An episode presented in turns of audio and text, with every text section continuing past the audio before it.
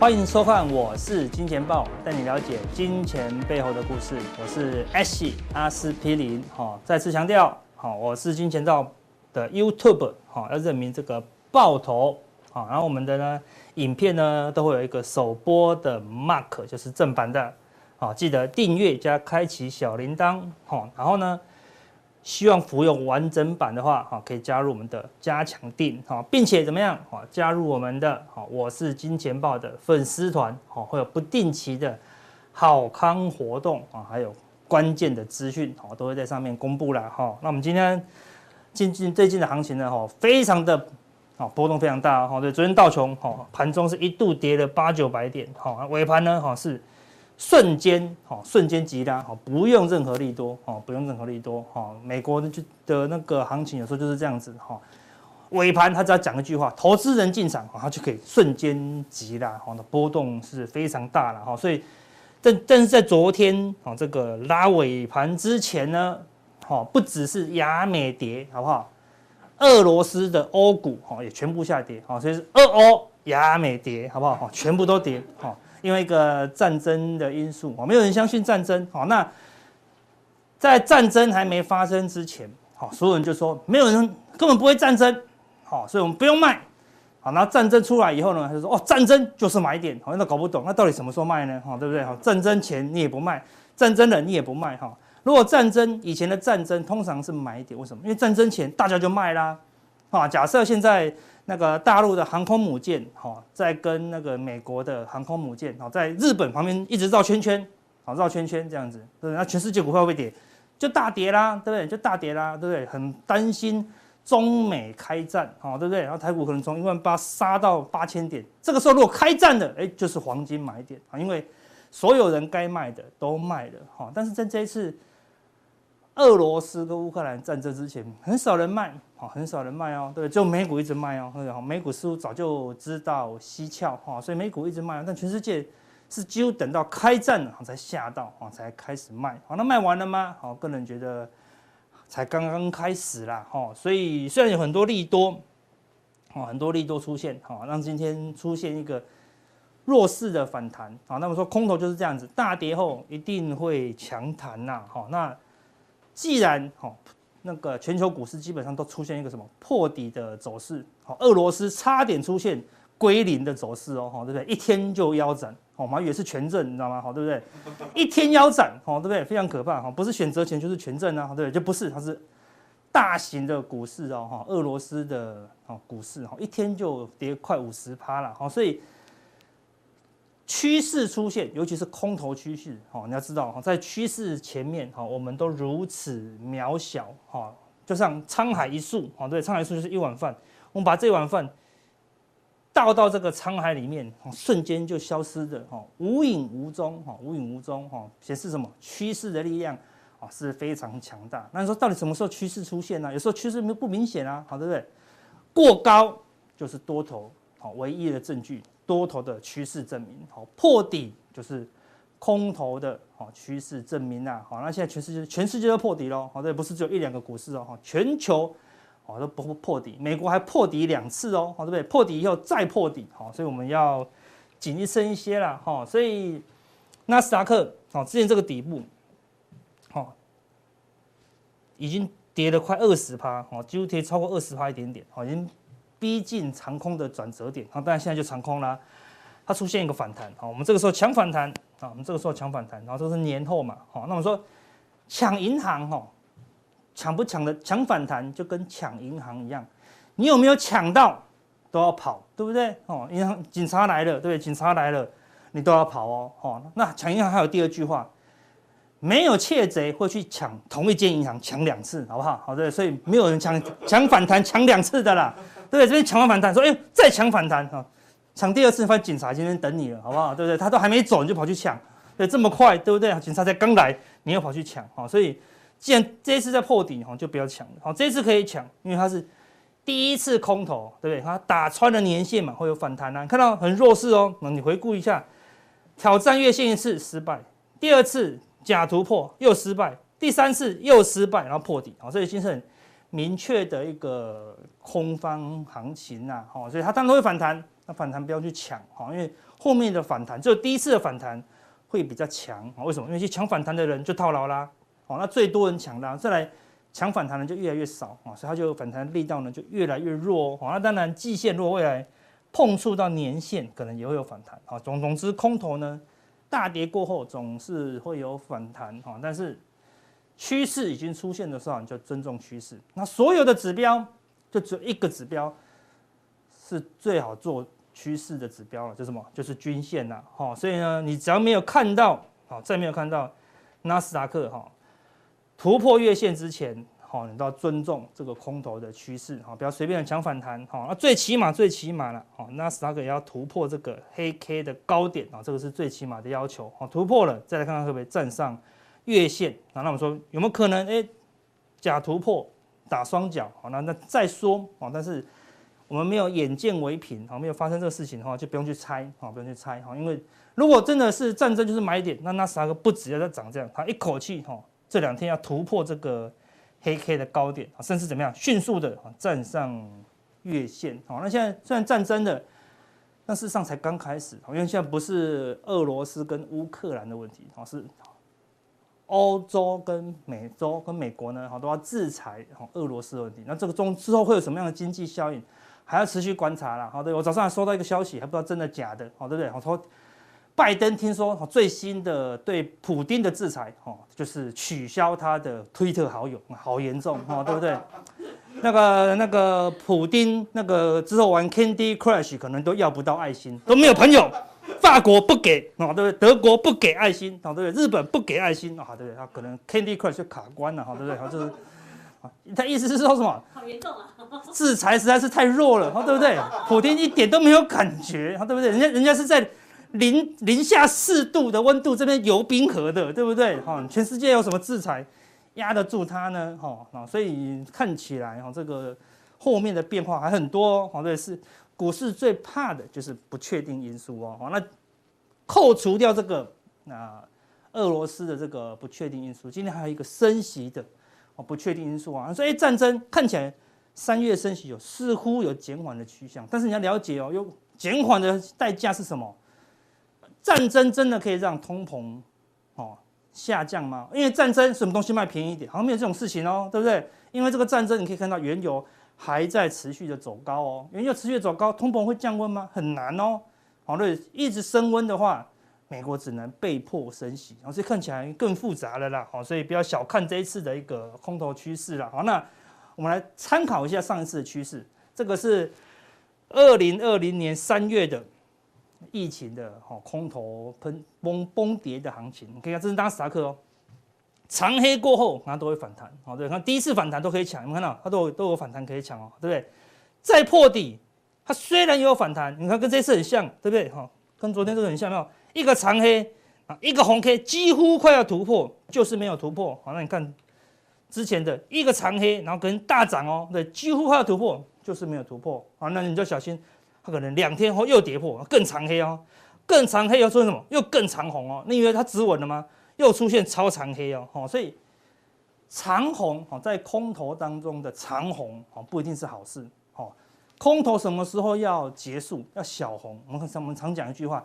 演小红才是好女人啊！你看啊，那三个什么都止稳，小红、小红、小红、小红，你看，连续出现四个小红，它要稳定住不动的时候，好，它才有机会。你看一个长红以后呢，又都是几乎比较小的红 K，好，然后再来呢，都是小红 K 了，对不对？所以止稳要小红，好，长红之后，你，比如说纳斯达克曾经从最低点一口气拉从负三趴拉到正三趴，如果你低档去抢短的人，你现在赚了三六趴了。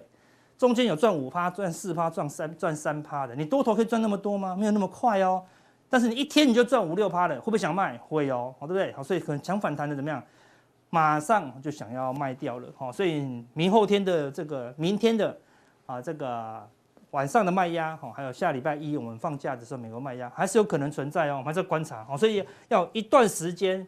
哦，不破底，哦，不如小涨，慢慢的小涨，好，才代表行情是止稳的，好，那波动大都是一个空头的讯号，好，那道琼呢，好，也是止稳，但昨天道琼并没有大涨哦，好，因为什么？因为它才刚刚破底，好，那纳斯达克现在跌太深，好，就出现一个强弹，道琼还没有跌很深哦，对不对？所以它的弹强弹的力道就不强，那现在已经跌破以后又跌破，好，几乎是明确的跌破了一个这么大的头部哦，好，所以它可不可以站站回来呢？好，也有待商榷，对不对？所以要很大的利多，要可以站回去，好，就说变成一个正常的整理格局。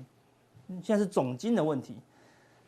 要站上去就是乌克兰恢复和平，你觉得有可能吗？好，我说今年升息只升三码，你觉得有可能吗？好，只升两码，有可能吗？好，这个可能性如果没有，乌克兰动荡持续，好，升息的步调持续加快，好，那道琼的技术面好，才刚跌破，好，所以任何反弹好到这个颈线附近，好都要小心，好，它还是一个空方的一个趋势盘呐，哈。好，那我们之之前讲的哈，空头来临的时候，什么？要记得四个字哦，没有极限。有没有看到昨天俄罗斯跌到五十趴，没有极限哦，对不对？哦，那事实上我们以前数学有学过一个问题，对不对？你一直腰斩，一直腰斩，它都不会归零哦，哦，对不对？哈，一直腰斩，一直腰斩，它都还是有二分之一、二分之一、二分之一，啊，是一个蛮好的现象啊，对不对？好，所以俄罗斯就在腰斩，就算再腰斩一百次，还是有胜啊，哦，对不对？好，但是空头来临就是没有极限。我们看那个。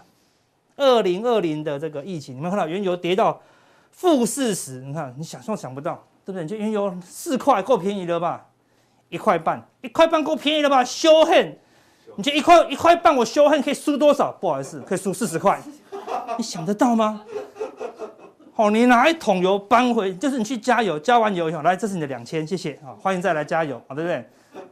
有可能吗？但是它发生了，这就是空头哦，这什么事情？都会发生。那今年的原油呢？好，昨天原油盘中因为战争的关系，哈，突破一百块哦，突破一百块哦，哈，对不对？那你说这个原油的这个问题有办法缓解吗？战争开打了，那开打以后原油就会缓解？不会哦，对不对？欧美要对俄罗斯来做制裁，那俄罗斯就我就不要出口原油给你啦，对不对？好，所以未来的那个油价的。供给面呢就会出现问题哦，好所以你要留意哈，如果油价一直往上攀升啊，今年可能你要留意原油可能会有一个没有极限的行情啊，上一波的原油最高到一百四十几，所以如果它有一个没有极限的行情，你就要留意啊，原油搞到突破一百五甚至一百八，哈，当然就是短短期的一个一个不合理的状况嘛，就轧空，轧到一百八，让通膨怎么样爆炸，哦，那那美国就会。迫不得已，或升息三码啊，类似这样子，这就是空头的行情，好，就会非常的混乱呐，好，所以你要保守、保守再保守啊。今年哦，在这个还没明确落底之前，哦，尽量哦不要随便输太多钱哈。那台股的部分哦，昨天呢外资是再度大卖哈，五百三十四亿，好，短短的一个月内看就有卖四百亿，这过过年前四百七十三亿，三百八十六亿，五百三十四亿哦，好。那卖了这么多，到底会怎么走？我们给大家看一个过去的经验。这个就是哪里？二零零七年的时候，哈，二零零七年的时候哦，哈，他在这一天，哈，第一天大卖六百多亿，啊，史上最多。我们看大买以后，隔两天都反弹，有没有？大卖哦，哇，反弹哇，外资卖错了，没有？就隔天了，再破底，再卖四百八十九亿。但是外资大卖哦，你看一次宣泄完毕嘛，一次卖光。隔天都会反弹，看隔天开高，对，震荡一下还是收高啊？哎，一段时间没跌了，但有没有过高？哎，没有哦，对不对？再破底有没有？再破底哦，哈，对不对？所以外资大卖以后，如果又跌破这个大卖的低点，代表是什么？它就是一个空头延续的行情。好，所以我们回过头来看一下最近行情，这边大卖好啊，这边有止稳嘛，又大卖好，但是这一次大卖以后，哎，过年嘛，就过完年后有就一路往上涨了。这个大卖的这个地方呢，就是关键的支撑哦，千千万万不能跌破哦。那前几天外资又大卖三百八十六亿，打到这个关键的支撑收脚哦，收脚哦，对，外资大卖以后果然又反弹了，但结果呢又更大卖，把之前的哦这个关键的低点好跌破喽，好跌破喽，表示这边三百八、四百七、这样八百五、一千两百五十亿都卖对了。哦，外资大卖，如果卖对了，代表空头的趋势，哦，就我们这边讲的趋势就出现了。哦，所以除非你未来可以看到这个长黑的高点，好，要被突破，好，多头才会确立。那如果未来再跌破今天的这个低点，哦，要小心哦，它空头呢又会再加速，哈，又会再加速，因为卖这么多还是止不住，哦，那就会一直下去啊，好，那不排除后面可能哦会有。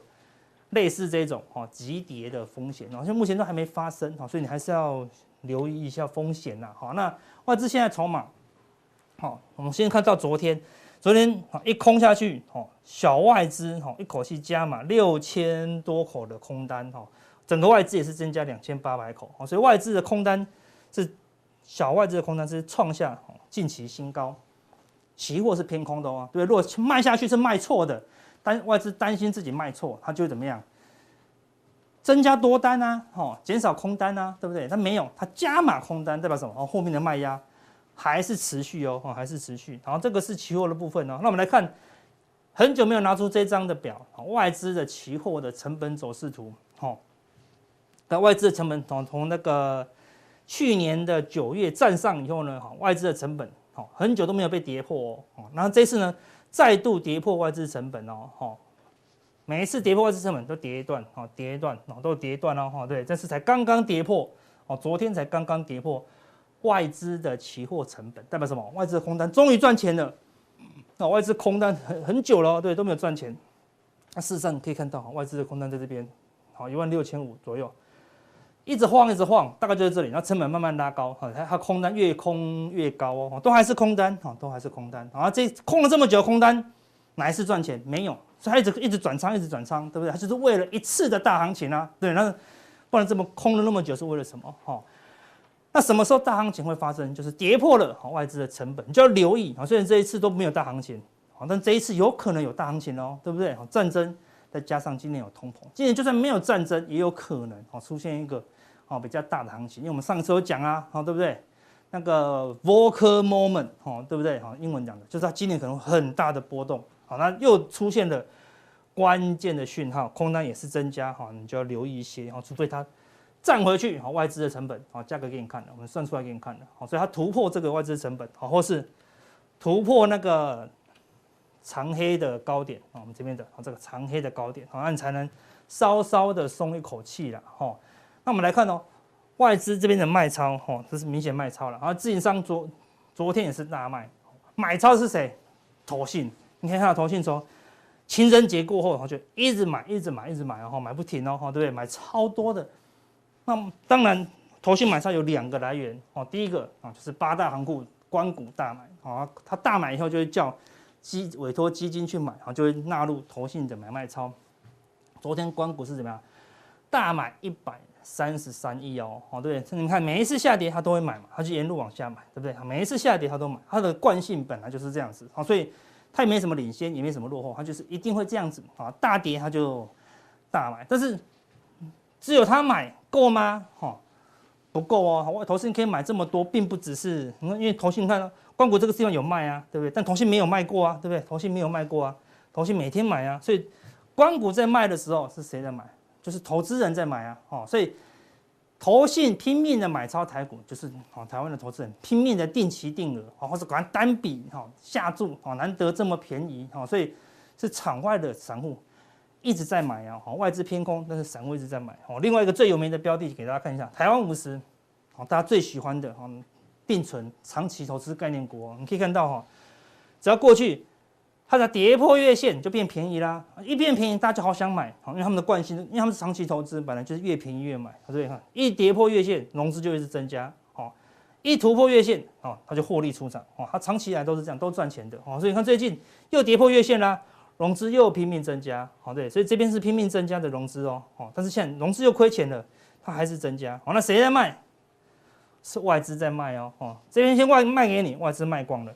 没有什么买回哦，这个是库存哦，对不对？最近跌下来了，外资的库存再度创新低哦，所以外资拼命的到货给散户哦，哦对，所以除非他要突破月线哦，他要突破月月线或突破这个黑 K 的高点哦，否则台湾的散户从台湾五十就可以看到拼命的在低接哦，所以投信呢是拼命的在买了，外资是拼命的在卖，好，那当然小行情的时候哦，散户都会赚钱，好，那如果这一次是大行情呢？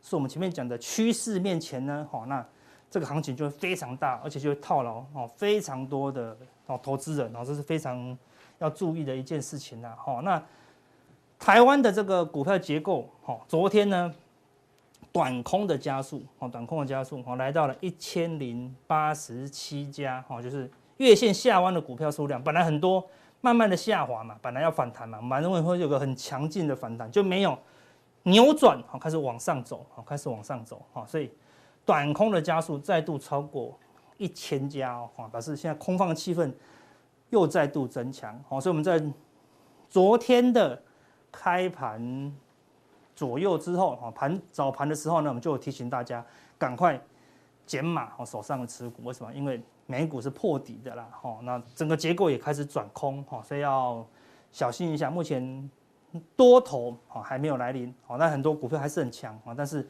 整个整体的结构哦是很弱的，哦，只剩下少数的少数的股票，像 PCB 啊，像航运，好，像钢铁，就是我们讲这些几个少数的主流在撑盘，但大部分的股票呢，都在下跌的啦，吼，所以目前吼是空头趋势，吼，不要随便的就进场抢反弹。如果你要抢一层两层资金就好了，吼，不要太大的重压。如果你现在持股还有五成八成，尽量减码，吼，等到空头止稳，好再来慢慢加码就好了。好，那等下加强錠我们要讲什么？空头来临的话，我们到底要怎么操作，好才能在空头的时候呢持盈保泰？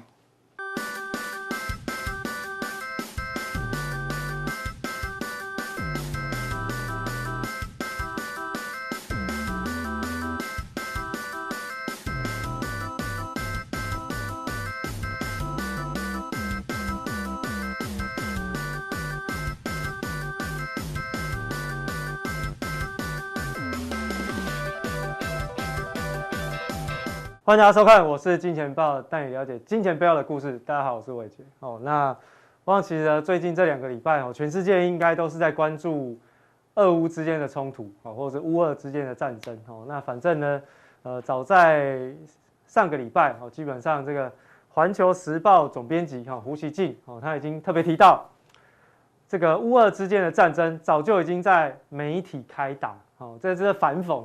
那反讽什么？反讽美国呢，一直在旁边煽阴风点鬼火，啊，就硬硬是要把这一把战火给烧起来。那我想，其实呢，普丁不打的理由呢，有他自己的考量。最主要原因哦，还是来自于其实普丁不太想要这么大动作的去进行干预乌克兰内政然啊。那只是刚好乌克兰跟俄罗斯之间长期的这个历史的冲突一直都是存在的。这个大家如果有兴趣去网络上 Google，我想最近应该超级多，随便 Google 都有。我觉得大家知道说，哎，他们其实本是同根生，相煎何太急。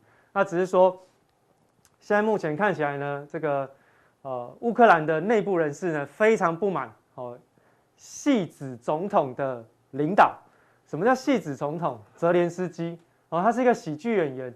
那演着演着呢，因为他演总统，大家觉得他长得好帅，演技好好，就把他推上来当总统。就当完总统之后，果然哦，国政如戏。哦，没办法，哦，没办法把乌克兰走向更好的美好、美好的一面、美好的未来，但是呢，却跟却受到了美国的挑唆，跟俄罗斯产生了冲突。哦，所以其实呢，大家还是稍微去看一下啊。我想在政治这一块当中，可能大家还是要稍微琢磨，因为毕竟在地缘政治相关的冲突当中，会有它的历史背景，哦，会有它的历史背景。好，那所以呢，其实从整个政治的角度去看，哦，过去这一年，荒唐事情发生很多，哦，戏子都可以当总统，所以换言之呢，政治是不需要专业，哦，这全世界的定义，哦，政治不需要专业，只要怎么样，会操弄网军，会带风向，发展民粹，maybe 你就可以当总统，或者你也可以选上民意代表，哦，这个就是过去这一年全世界吹的风。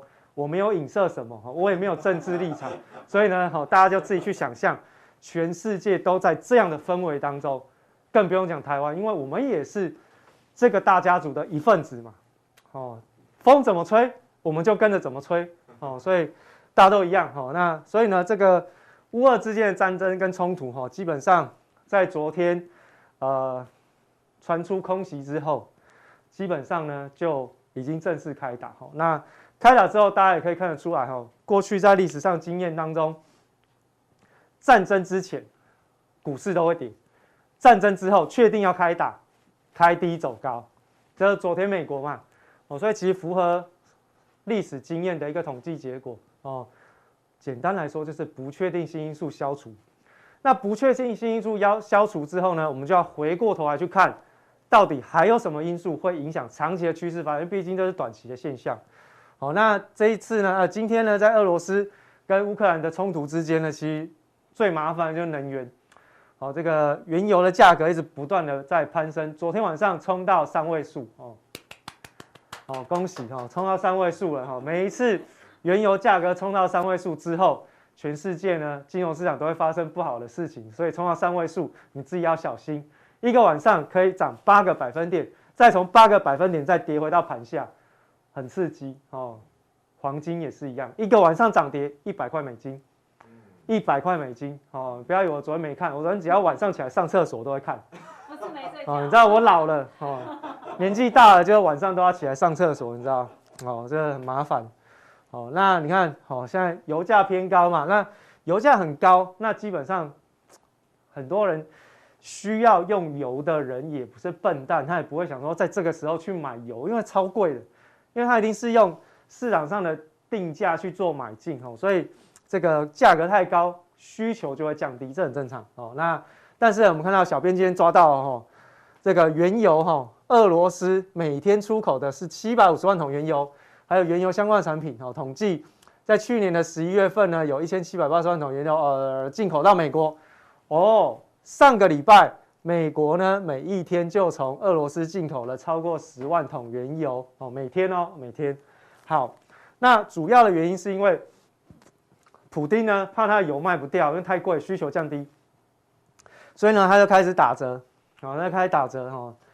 油价太贵没关系，打折卖给你了哈。反正这个报价归报价，我们试一下交易呢，还是可以用喊的嘛。哦，就跟房价一样嘛。哦，在交易的时候，哎，哇，这个实价登录三位数，每一坪一百万，结果呢，喊价喊完之后成交八十万，有没有可能？有可能。哦，尤其是那种新建案啊，哦，那种通通都有可能发生。那现在呢，俄罗斯就会觉得说，哎，好像被占便宜，但没办法，因为他还是要。稍微维系一下他自己的一个生计嘛，哈，所以这个在降价的过程当中被美国占到便宜。那美国基本上也不是为了俄罗斯这个降价，因为在折扣不会影响到国际原物料报价。所以呢，在昨天冲高的过程当中，其实原油油价冲高，大家一定会先想到通膨。为什么？因为它是领先指标。当油价还是在高档的时候，美国内部的通货膨胀。压力就会越大，好，压力就会越大，所以其实这一次哈，整个乌俄战争之间到底谁胜谁负很难说。好，那昨天这种发动，当然很多人会一直 picky 我，就是说啊，你说不会打啊？你看他说还不是打？我们刚才讲了，我的认知还是没有打啦。哦，这个都是在演戏哈。那媒体说他有就有嘛，哈，那回过头来啊，万恶的根源都在媒体。哦，媒体一直吵啊，就是有打哦，就是有打。所以回过头来，为什么我用？环球时报总编辑胡锡进的那一段话，告诉大家，战争早在一个礼拜之前就开打。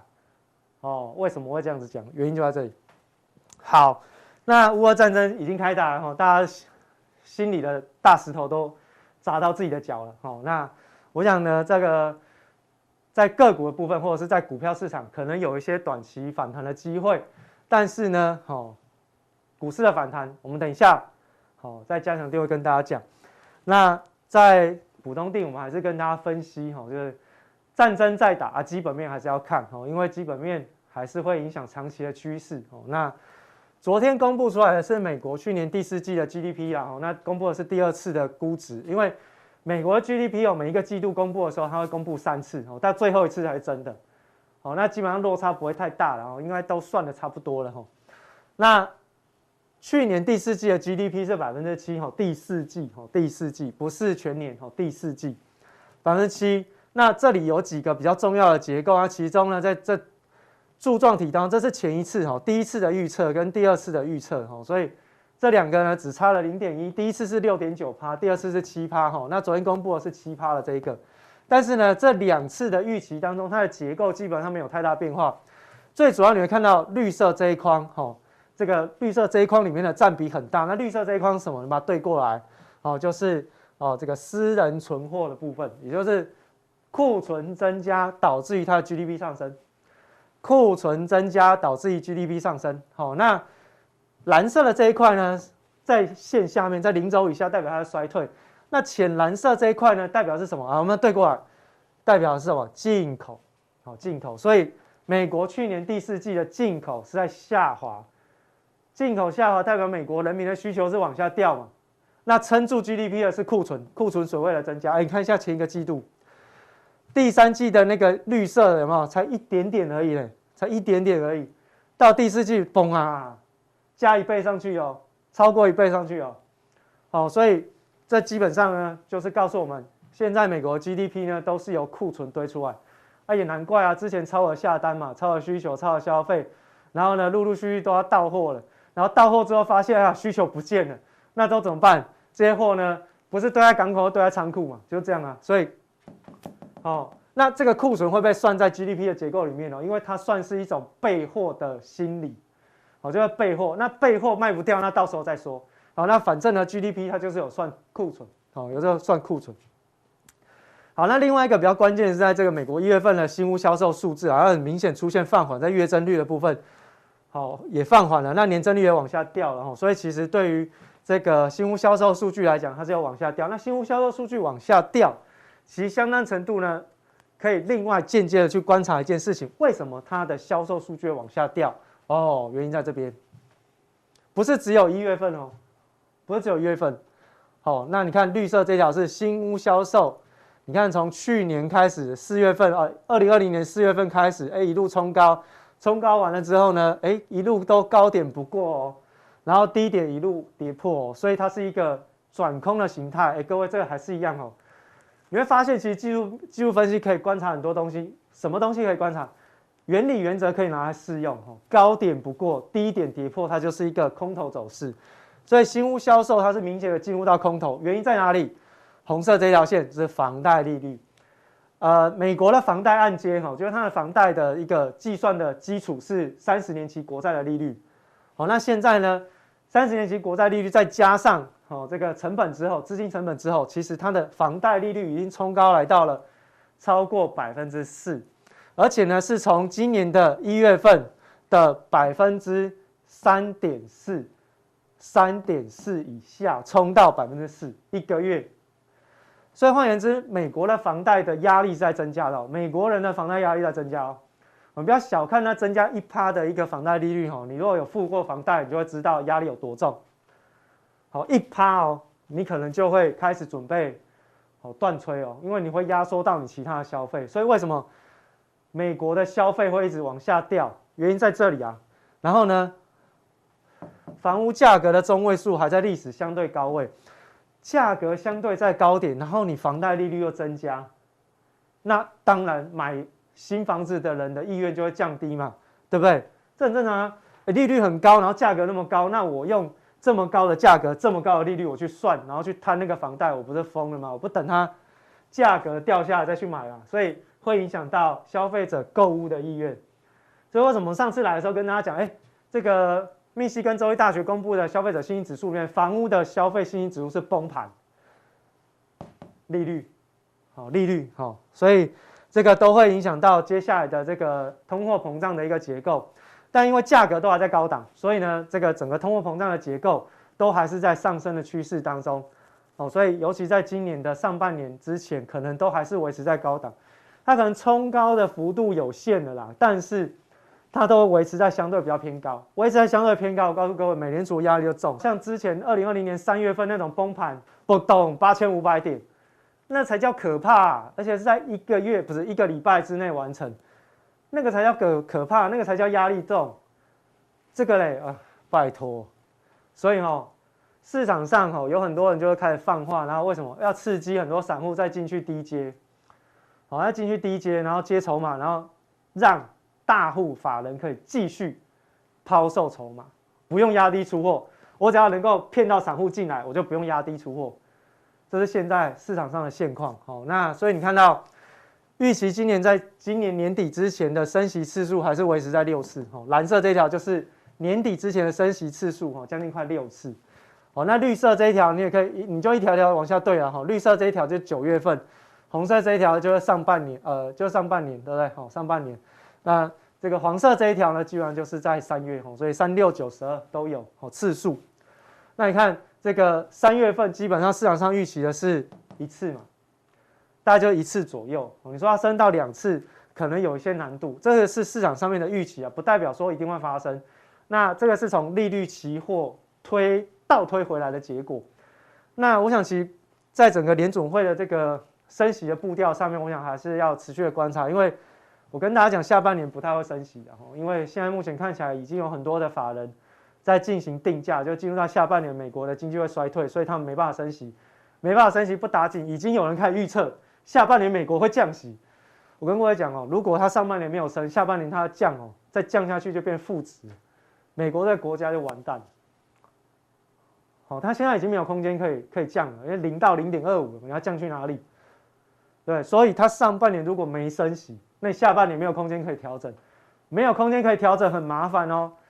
很麻烦，你不要以为说它没有空间调整，它要宽松，然后全世界要再涨一波，不一定哦，不一定哦，不一定哦，不要真的觉得说宽松就一定会大涨，不一定哦，因为结构不太一样，哦，结构不太一样，好，所以其实从整个呃利率的一个路径来看，我们认为在上半年，哦，你一定要去关注的就是三月份，哦，三月份，因为二月份已经不可能像那个，已经不可能像那个。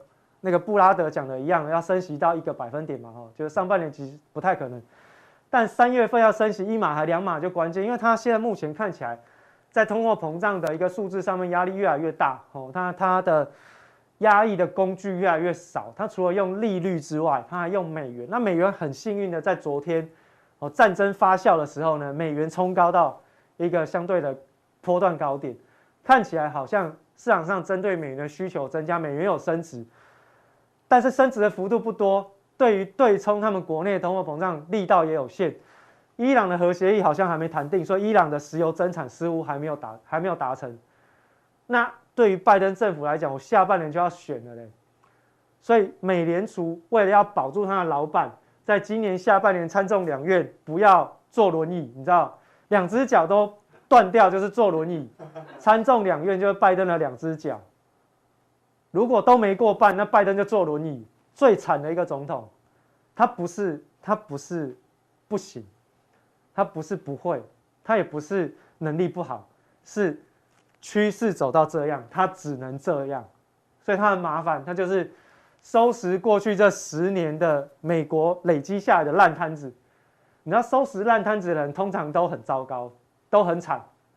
哦，所以其实呢，在美联储的部分如何要让拜登能够至少不要坐轮椅，拄拐杖也没关系，但是就不要坐轮椅。所以我认为他的利率决策的时间窗口越来越窄，要动作多少才能够先压抑通膨？但昨天在开打之后，这个拜登的民调是有回笼，但是通货膨胀还是核心的重要关键哦，所以大家还是要特别留意一下。在上半年之前，对于美联储的动作都不能掉以轻心。好，那我其实前面讲太多，对？你知道？好，那我要简单带一下这边的图卡。这边是针对于华尔街在估这个所谓的标普五百大企业的一个估值。哈，这个他们已经有统计出来。统计出来什么？他们其实长期都是过度乐观。哈，那橘色跟蓝色，哈，蓝色是过去其实平均华尔街都是预估无限量增长，每一次预估它要增长啊，EPS 会增长。反正呢，它的模型就先设怎么样，百分之十到百分之十二的模型先去设，先去预估，然后等到呢快要出来的时候，它开开始降低预期，降得很低之后呢，哎，公布出来没有那么糟糕哦，然后这股价大涨，而且华尔街玩的把戏，我这次就人家已经讲出来了嘛，这个我我只是用人家的报告来跟大家分享，已经有人把这个华尔街的真实面貌给戳爆了，哦，我给戳爆了哦，这个你看哦，其实真正长期实质的。增长公司的增长，EPS 的增长只有百分之六，但他们都倍数预估。为什么要倍数预估？因为这样才有弹性空间，才有办法怎样？高卖低接，卖高买低，只有华尔街的游戏。听我讲很简单呐、啊，叫你做你也很难呐、啊。我跟你讲，这不是常人可以做的哈。好，然后你看到现在的偏估偏差值哈。偏差的预估仔细，现在就在这一框橘色当中。那你看它的偏差的预估，你看多夸张？这个夸张的程度跟次贷海啸、跟科技泡沫是差不多的，所以你就知道为什么我们还是会一直跟大家讲风险，风险的原因是在这边，因为估值基本上太夸张。好，那美国呢，基本上它就是走到穷途末路，然后它的生产力是下滑的，然后它的基本面是变坏的，然后美联储选择在这个时候做错误的政策，那当然就是怎样爆炸啊，就爆炸，那还能做什么？好，那我们来看一下这张预估图，这是直接 EPS 每一个季度的预估图，紫色这一框，哈，紫色这一框，你可以看一下。好，从二零二一年就是蓝色这一框哈，蓝色这一框，二零二一年的第四季一路的到今年年底了哈，那它的 EPS 呢是一路的往下掉，EPS 的预估值一路往下掉，这个很妙哦。华尔街在预估标普五百的 EPS 的时候是往下预估，预估指数是往上，你知道吗？红色这一条是预估的，是往上。然后长期的平均是黑色这条线，好，然后曲线是这个曲线是现在目前指数的收盘的位阶，你看，哦，这个落差会不会收敛？哦，如果大家笃信狗跟主人的关系，那你就知道一定会收敛。好，那要么就是这个估太低往上跑，要么就是这个估太高往下掉。但我个人认为这个往下掉机会高，为什么？你看下面 S M 制造业指数。之前我们一直强调它的重要性跟它的领先性，因为它会跟股市的报酬率呈现正相关，而且它是领先指标，它已经高档回落了，那代表接下来在今年股市的报酬率不会太好，不会太好。这个之前已经跟大家讲过 N 遍，只是在这边哦，利用这样子的一个报告戳爆华尔街的手法之外，还是告诉大家基本面在转坏，所以上半年的利率高涨会让。全球的市场进入到估值修正的风险，进入到下半年会进入到基本面的修正加估值的修正，这个很麻烦。两个反应之下，哈，不要真的以为说乌克兰结束就没了，哈，乌克兰结束还有台湾跟海还呃还有台海危机，我们不要为什么跟大家讲一定要去留意留意媒体的风向在哪里？最近不知道为什么从上个礼拜 Boris Johnson 开始就开始讲说台海会有危机，好奇妙。英国首相讲台湾会有危机，然后呢，川普也来跳进来说，哎，有危机。然后今天我看媒体正式的在讨论台海是下一个乌克兰，嗯，关我们什么事啊？对，哦，对不对？好，所以你看哦，媒体现在就在炒这个方这个风向，吹不吹得起来，就要看有没有人来煽风点火。好，所以不要以为乌克兰结束了没事，我还是跟大家讲，上半年。美国绝对在全世界一直不断的升势，绝对的哦，绝对的。好，那为什么我在最后面这一张要放这个图，这个两个新闻给大家看？大家都认为半导体很好，大家都认为记忆体报价回升，来，我给大家看。美光事件在这两天的新闻里，记忆体遭砍单。那南亚科的说法你可以忽略，因为我觉得美光比较正确，因为。南亚科它在市场上的市市占率是比较低，美光是有比较先进的一个制程，它的它的记忆体的制程是赢过三星的哈，所以它基本上在业界已经开始变成 number one，那只是市占率还是输三星。好，那你看哦，这个遭砍单原因是什么？库存太多，然后你可以去看哦，库存太多，大摩说供货过多，那就供过于求嘛，下半年不太会涨。这两个不是都讲一样？一个是企业自己告诉你，一个是大摩告诉你，然后另外一个呢，我们刚刚在前面这里，GDP 的结构也告诉你库存压力增加。那所以呢，进入到下半年，我个人认为吼，基本面修正压力会一直存在，尤其是之前的超额订单，可能在今年的下半年会一次开始算总账。一旦开始算总账，那就要特别留意一下风险哦，因为在修正的过程当中，它不见得会像之前一样。我跟各位讲哦，如果像之前一样哦，一波这样咚就跌到八千多，闭着眼睛买。可是呢，如果不是呢，如果它是怎样，现在跌哦，跌七百，弹五百，再跌七百，再弹五百，再跌七百，你会被玩死。我跟你讲，因为什么？很简单啊，高点不过，低点跌破，每一波反弹都比强的。我当然今天例外了，我真的觉得今天台股烂惨。可是，如果它一直都是用盘跌的方式，你会被玩死。所以还是要特别小心一下，在接下来吼，台北股市在拉回的时候，可能不会是崩盘，你不要一直期待台北股市崩盘，你怎么那么坏？我都没有说它在崩盘，我只说它会回档修正，我只说它会跌，我没有说它崩盘。你们这有人就怕而令哦，紧张我跟你讲哦，好，这个哈、哦，大家小心哦，盘跌哈，温水煮青蛙哈，冷水踹鸡毛，这很可怕哦，哦，这很可怕，我、哦、还是要提醒大家了，好好。那等一下我们会从这个乌克兰之间的这个大大战啊，去看一下全球股市到底该怎么样。我已经很久没帮大家扫全球股市了，在今天的这个加强錠。跟大家一起来观察一下全球股市在昨天反弹完之后，到底有没有什么样趋势性的转变，还是有短期强弹的机会？等一下我们在加强錠带大家一起来解释。我们等下见。